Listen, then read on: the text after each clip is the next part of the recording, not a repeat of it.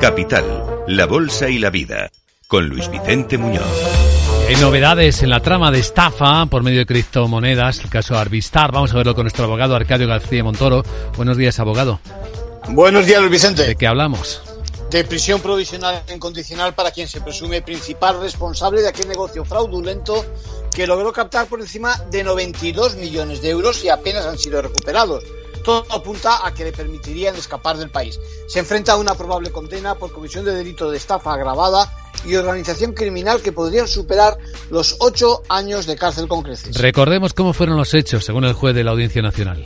Pues es una operación delictiva con criptomonedas de, de mayores dimensiones de España. Consistía en la captación de inversores a quienes se les ofrecía lo que se denominaba un arbitraje de criptomonedas.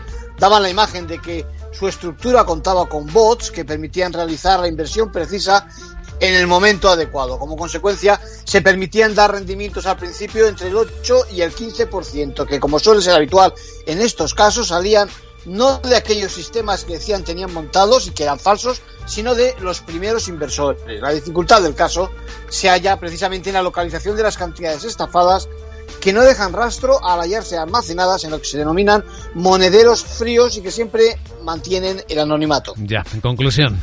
Pues mucho cuidado con estas operaciones que son puro marketing y ya sabemos que además no permiten recuperar el efectivo invertido. Así es, gracias abogado.